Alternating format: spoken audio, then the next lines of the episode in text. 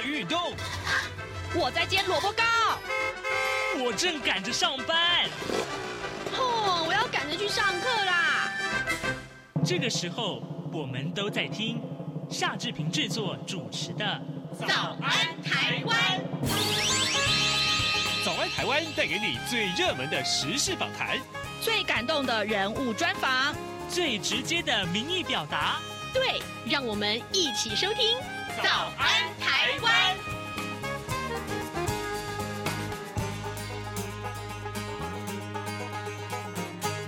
早安，台湾！我是夏志平。今天是二零二四年的二月二十一号，星期三。今天早安现场这个单元里面，志平为您邀请到山西部落客林小旭，小旭哥已经来到节目当中，坐在我的左手边了。等一下，我们要请小旭哥跟大家聊什么呢？各位，最近啊，有很多 AI 的话题啊，嗯，听说一段文字就可以产生影片。只要在某个网站上面这样输入就可以了，你要不要觉得很惊讶呢？你等你看过了这些影片，你恐怕会瞠目结舌。这就是我最近这几天的心情啊、哦。好，等一下再来个跟呃小旭哥来聊这样的话题。那么在进行访谈之前，志平有一点点的时间来跟大家说一说各平面媒体上面的头版头条讯息啊。首先我们看到联合报和中国时报同样持续把、好多天了都把这个呃金夏海域的争端放在头版头条，让我们来看看联合报的内文啊，两岸金夏海域争议持续的升温，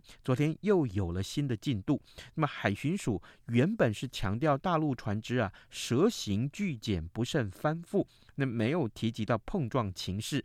但是金门地检署的主任检察官施家荣昨天晚上却表示说，经过讯问金门海巡队执勤队员表示说，当时双方啊都超高速行驶，对方还不断的蛇行，而双方不慎发生了碰撞，大陆快艇当场翻覆，四名船员因此落海。那大陆呃金门地检署说法曝光之后，海巡署才发新闻稿承认说，船身多次接触。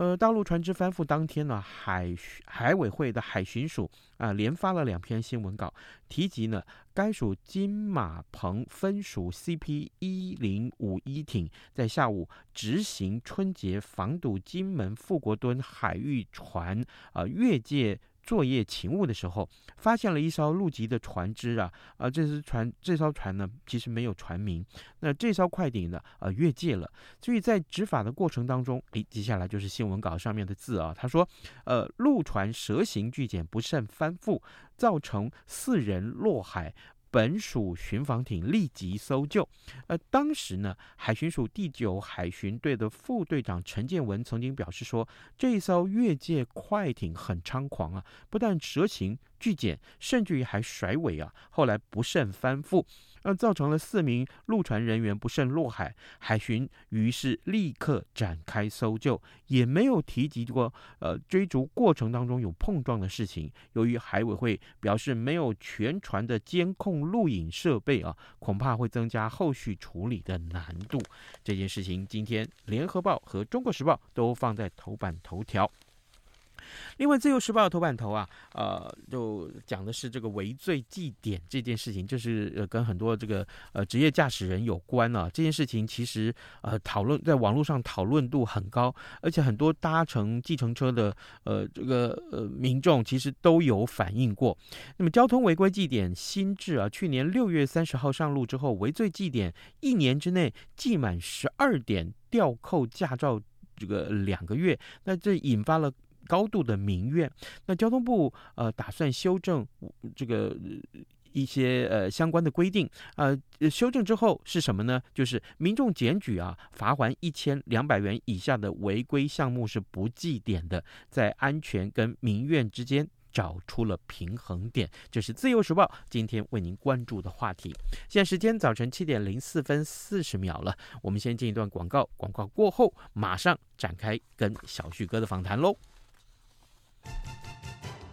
对于台湾的政治、社会与历史，以及中国的新闻事件及议题，台湾是怎么想的呢？中央广播电台每周五晚间九点三十分到十点播出的《台湾怎么想》节目，王家轩主持，以人为出发点，进行深入访谈或解析。多面向探索人物、书籍、历史与新闻等议题。精彩丰富的节目内容，请锁定每周五晚间九点三十分到十点播出的《台湾怎么想》节目。早安，台湾，你正吃着什么样的早餐？吐司加火腿蛋，咬一口，然后收听中央广播电台。早安现场。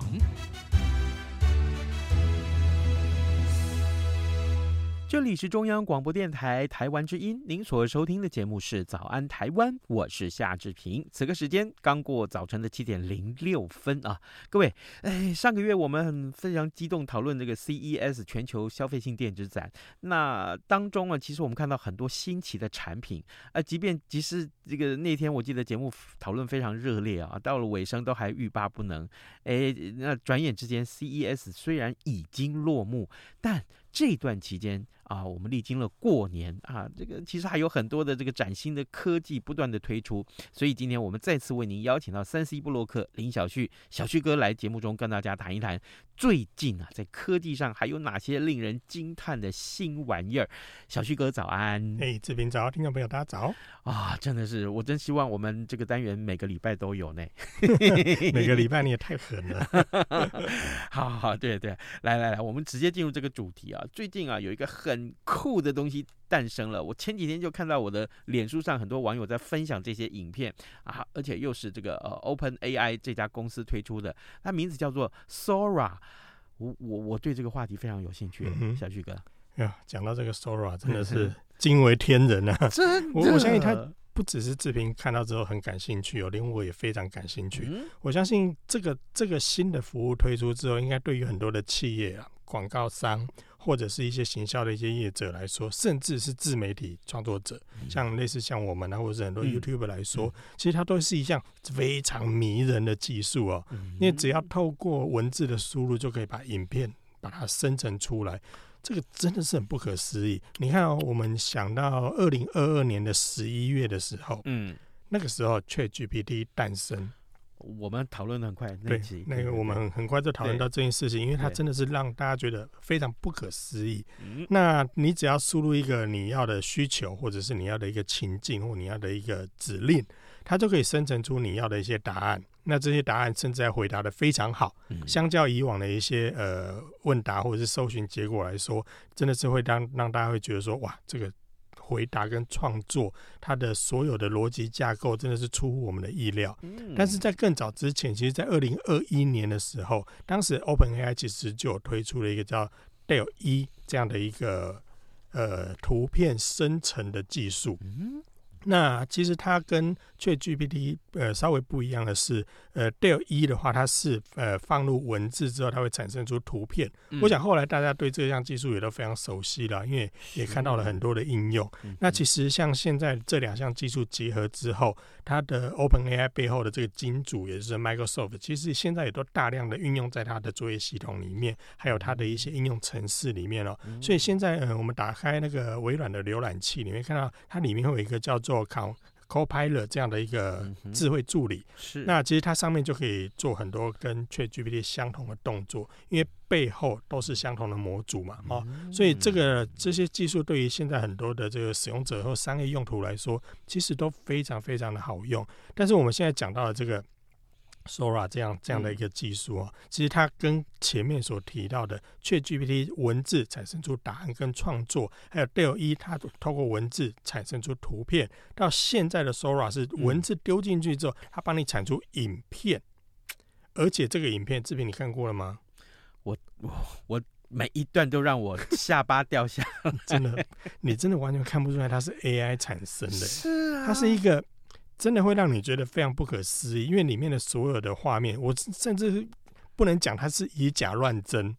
根本栩栩如生啊！不但栩栩如生，嗯、我觉得它的创意啊，这我觉得奇怪，我我就看那个文字说明，我看到影片，我先看影片，嗯，啊，然后就就说哇，这是什么？天哪！然后呢，我再看他的文字说明，我不得不佩服那个输入这些文字指令的人，那真是。描述我，我就想说，哎，接下来如果他真的开始用了，我我大概要输入看一看。嗯、来，我我我举个例子，我比如说，我今天呃，这个前几天看到的是有人 po 在脸书上，哎，有个年轻人坐在云端上面读书，这是影片，嗯哼，人怎么可能坐在云端上面读书？即便要做到，也不是不行。但就是后面弄一个绿幕嘛，然后就要之后就进行很多的后置。还有、嗯、两艘海盗船在咖啡杯里面啊，这个相互争斗啊，这样的文字叙述，就那个咖啡杯就像浪涛汹涌一般。天哪，我怎么会？还有，哎，海里面呢、啊、有珊瑚跟热带鱼这样游来游去，可是那个珊瑚跟热带鱼是纸雕的作品。嗯哼。哇哩！你甚至可以在输入指令的时候，告诉他说：“我要用什么样的风格，什么样的镜头，你都可以下那个指令，告诉他，请他用这样的模式帮你产出一支你要的影片跟故事架构。”我我好想说那个字哦，一个字，但是我说不出，就赞，真是太令人匪夷所思。所以这个这个科技诞生之后，哎，小徐哥，我想请教一下。呃，会不会让很多的电影工作者或是演员失业哈？嗯、因为我我我有个朋友，他是这个呃，就是大学同学，他是配音工会的理事长，嗯，他就把之前我们讨论过的一些作品啊啊，或者是之前你帮这个早安台湾生成的这个影片啊，或者是那个简介剪映的影片，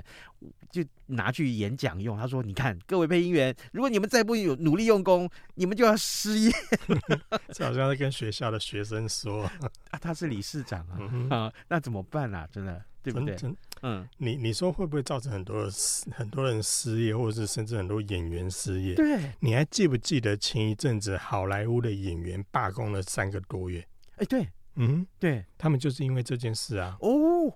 他们就是因为 AI 技术可以做到很多事情，甚至可以让已经离开地球这个世界的人重新复活去拍电影。或者是说，他根本就不需要出面去拍这部电影，直接由 AI 套用他的人跟表情跟声音，他也不需要出面，这影片就拍完了。哎，那工作权益完全受影响，所以他们当然要罢工啊！而且不止演员，背后的什么编剧啊、导演啊、摄影师啊、灯光师啊，连旁边扛反光板的都出来抗议啊。这个对他们的影响非常大，所以之前好莱坞的这个演员罢工三个月这个事件，其实就是要争取这些 AI 技术带来对他们的产业的冲击。哦，毕竟 这边也看到那个 现在的这个新的技术，你真的很难很难想象说，哇，接下来如果继续这样发展下去，真的很多的演员要失业，怎么办？怎么办？我，我们我们在电影圈有很多朋友，哎，怎么办？所以，我可不可以先？大胆的预测一下，嗯、各位听众，有一天你听到了夏志平的声音在主持这个节目，那不是夏志平，有可能哦，因为你声音其实也可以被 AI 所学习跟模拟嘛。那可是问题是，现在 Sora 还刚刚诞生而已，嗯，他是不是还有很多事情是做不到的？其实现你说他现在刚刚诞生，但是我们看到那个结果已经是瞠目结舌了。啊！我呢，当时看到他所有的成果的时候，哇塞，这才刚发表的出版第一版，嗯、你就做到这样，嗯，后面再接下去，下半年。明年后年，这还得了？你是要逼死谁啊？真的，所以他现在虽然在初期的阶段了，但是我会，我个人会觉得说，你说会不会影响到一些产业？这个初期阶段，我觉得倒不用太过于担心了哈。就像 ChatGPT，其实，在跟我们讲二零二二年诞生的时候，大家也是担心说，哇，可能很多的什么作家啦，或者是很多的。什么创作者啦、嗯、新闻编辑啊，都要失业了。嗯，确实也有很多的这些媒体公司，他们利用这些工具帮他们提高一些生产率。但有没有造成很多人失业？哎、欸，还真的有。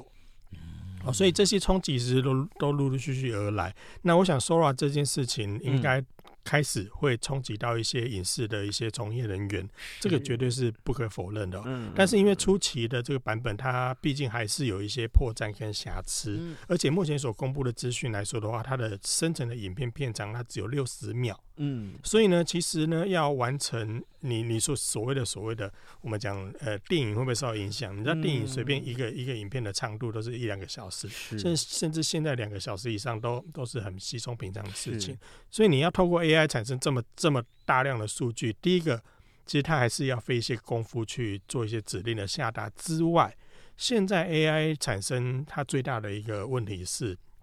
你今天下了这段指令，嗯，跟今嗯，应该这么说，就是说我今天下完这段指令之后，它产生了一段影片。我接下来我再下出下另外一个新的指令，产出另外一部影片的时候，你会注意到这两部影片里面的人长得不一样。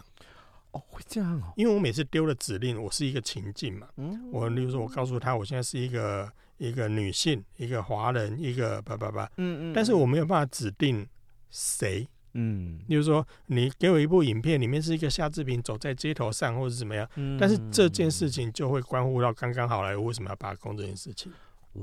他不能让你取用这些图像，嗯、那所以这件事情就会有所谓的争议，或者是法律上的一些问题。嗯、所以 AI 的生成来说，现在比较可以看到的一些应用，可能在一些短语音，嗯、或者在在在做影片编辑的时候，比如说片头有一段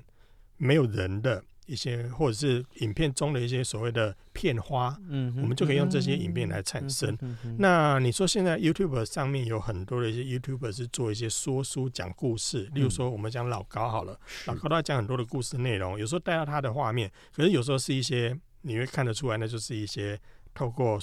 现成素材所创造出来的一些内容，嗯，未来它就这些内容，它可以用 AI 去诞生，填补它的一些内容，所以，所以这些事情应该对于人创作者来说是一个帮助。那对影视从业人员来讲，我会觉得有一些片花是可以拿来用，嗯，甚至是有一些游戏的创作者，有一些场景是可以透过这些生成拿来用的。对，是哦，好，可是呃呃，各呃，好来，等一下，这我太激动了，我已经忘了，我们应该先啊，先这个 break 一下。呃，各位听众，今天早上志平为您邀请到三西部落客林小旭来到节目当中，我们请小旭哥呢跟大家分享啊，我们看到最近这个很夯的这个 Sora 这个软体啊，这个应该说呃在。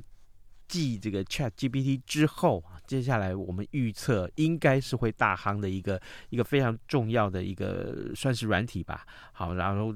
它所产生出来的影片让我们瞠目结舌。那接下来的运用会是什么样呢？呃，我我这两天这个小旭哥传给我这样的一个测试的影片之后，我我一直要找看看，哎，我能不能赶快自己也测试一下？我输入一下这个，比如说啊，我输入夏志平。穿上啊，紧身身材苗好的呃姣好的夏志平啊，他穿上紧身的西装走红地毯拿金马奖这件事情，我一直想输入这样影的这个指令，看能不能有生成这段影片啊，满足一下我的虚荣感。但是我发现他还还我还没有办法下指令，嗯，哎，这是他还没有开始用吗？对，就是因为这段指令很明显就是一个，喂，哦，不是啦，因为现在 Sora 这一套服务的话，它是它其实是在二月十五号才刚发表，哦、对应台湾的时间的话是二月十六号的时候，所以你看算算时间到现在其实呃一个多礼拜的的时间而已哦。那很多人其实就迫不及待想要上去做一些使用，嗯，但很可惜，它现在是。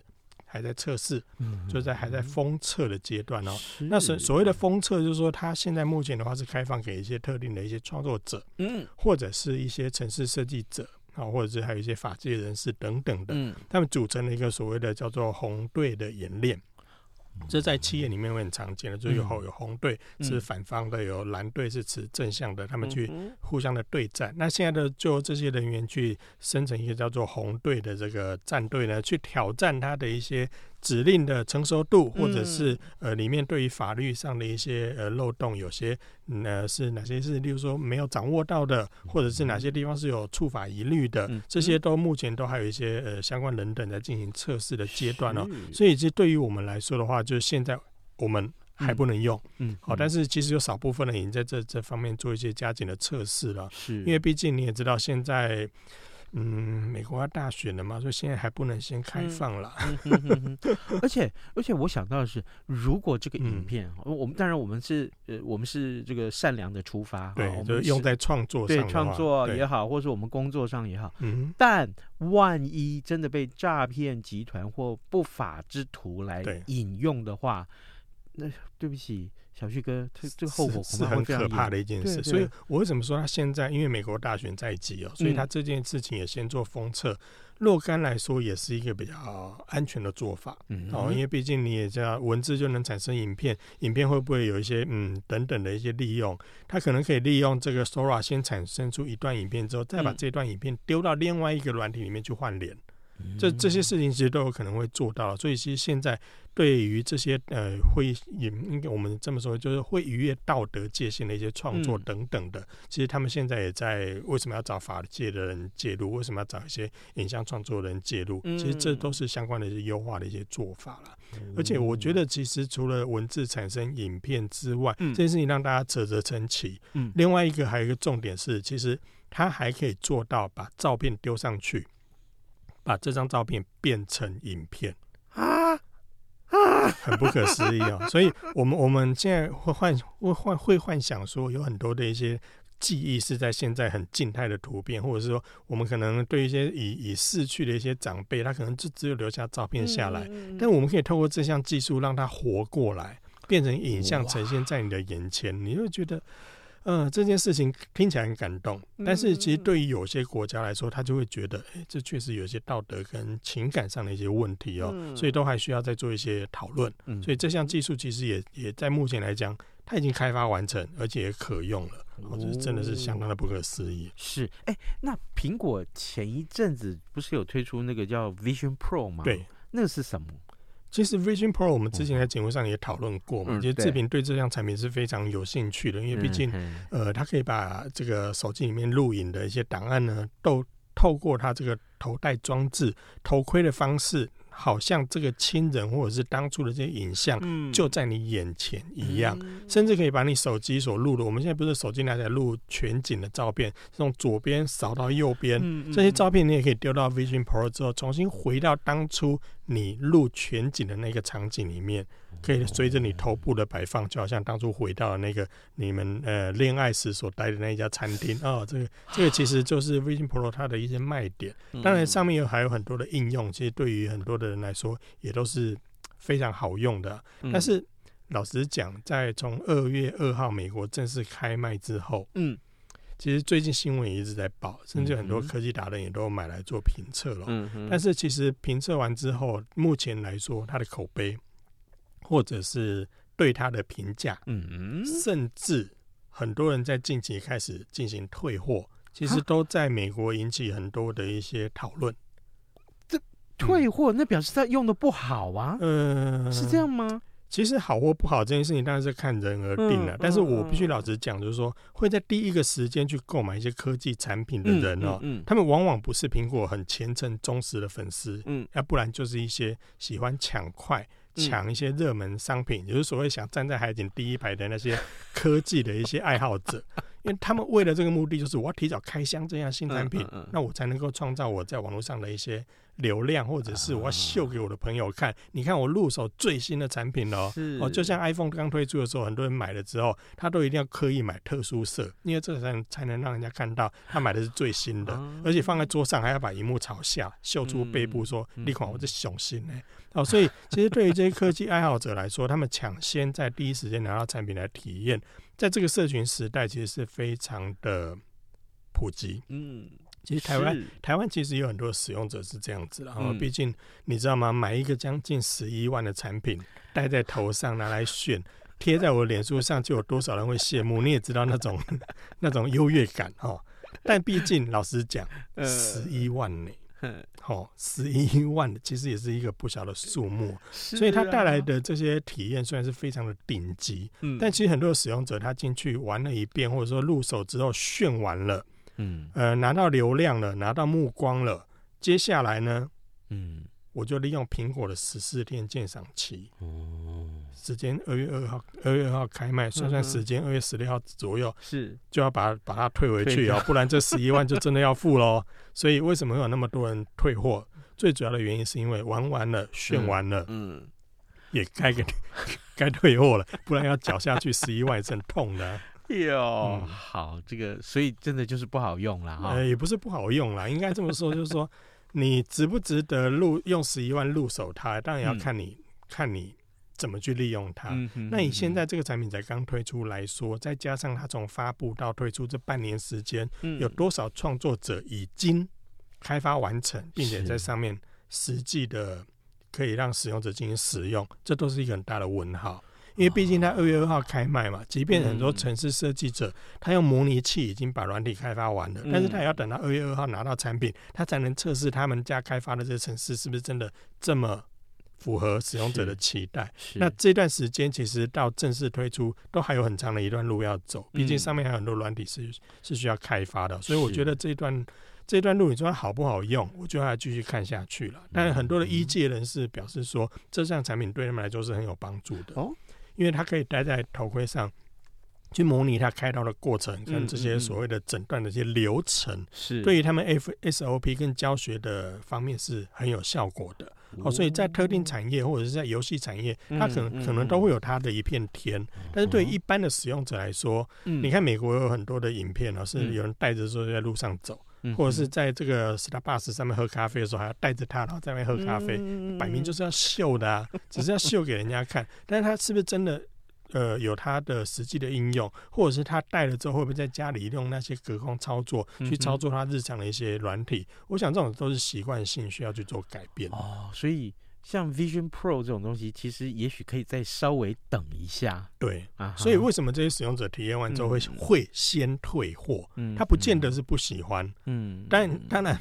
另外一个不喜欢的是真的要十一万，还蛮贵的。嗯，所以如果我体验完之后发现说，哎、欸，其实我还可以再等等，也许我等到它明年第二代，或者是它后年推出第二代，到时候体积更薄、更轻，不会戴在头上觉得说哦好重哦。然后戴久了会会觉得会累，嗯、那再加上它价格如果下降的话，嗯、如果因为接下来它逐步开发的话，甚至有一些敌对厂商也推出类似的产品，这个时候价格往下探的时候，性能又更好，又更轻更薄，应用又更多，嗯、那我到时候再入手不是更好吗？那那个呢？AI PC 呢？嗯。A I P C，你是指值不值得买吗？其实 A I P C，我们我们上个月其实有讨论到 A I P C，其实这股浪潮是在呃 Intel 等等的厂商他们推出了这些呃新的 C P U，把这个所谓的 N P U 建在里面之后，让 A I 运行不必经过云端，嗯，我可以经过这电脑的这个 N P U 直接运算之后产生结果，让 A I 生成的速度更快，嗯，但是这个更快这件事情，其实它。呃，我我其实我我也对我的粉丝提到说，如果你真的不急的话，嗯、其实你不急着现在买所谓的 AI PC，、嗯、因为 AI PC 它现在的定义就是买了 Intel 所放进去这个新的 NPU 这个处理单元到它的处理器里面的这个电脑，它就称为 AI PC、嗯。但是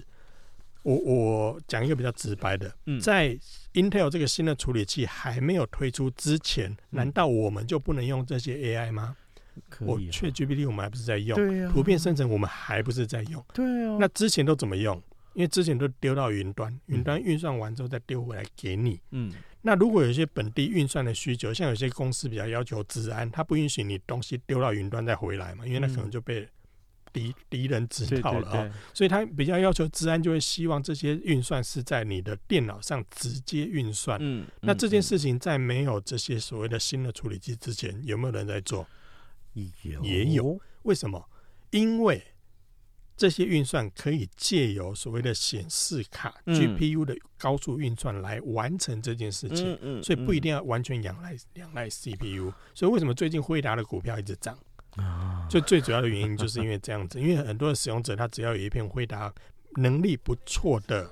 显卡，其实它就可以完成了。嗯嗯所以 A I P C 这件事情，我倒觉得不急了，一样跟 Vision Pro 一样，对，再等等，明年会更好。好，真的是非常非常好的建议啊！各位听众，今天早上志平为您邀请了三 C 布洛克林小旭，小旭哥来到节目中跟大家分享三 C 话题。当然，更重要的是，我们今天讨论到这个事情，就是啊，就是这个呃呃，我们刚刚看到 Sora 这个已经影响到我们的感官智距啊，非常非常大的影响。我们这种天天都要看影音作品的人，其实还。蛮羡慕啊，说不定有一天这台真的是被大量运用，而且可以好好使用的时候，嗯，这个我们可以享受它带来的便利。嗯、我们今天非常谢谢小旭哥跟我们的分享，也谢谢各位听众的收听，我们就明天再会喽，谢谢谢谢，拜拜。